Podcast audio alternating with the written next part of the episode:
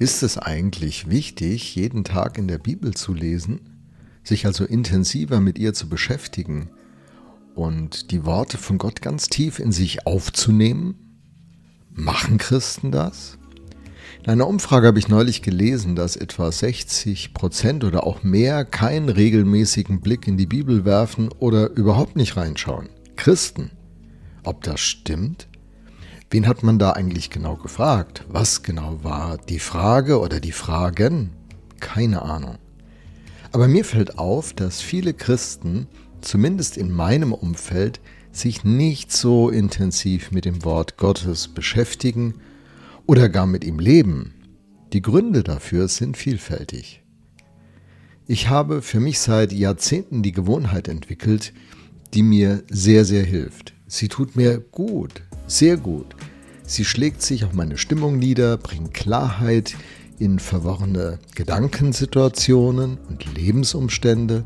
Sie führt mich immer neu in eine Ruhe hinein, ermutigt, korrigiert und inspiriert mich. Immer neu, jeden Tag. Was ist das für eine Gewohnheit? Na, ich lese jeden Tag in der Bibel.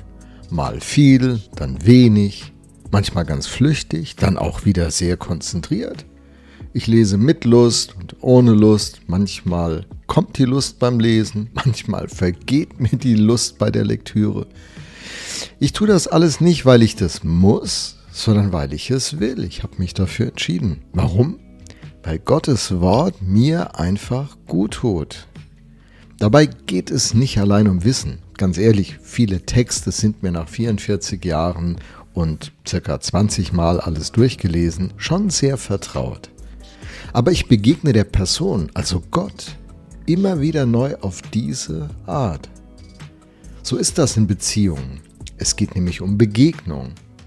Und Kommunikation ist ein wesentlicher Schlüssel zur Begegnung. Oft geschieht Kommunikation mit Worten, manchmal auch ohne Worte, aber immer von Herz zu Herz.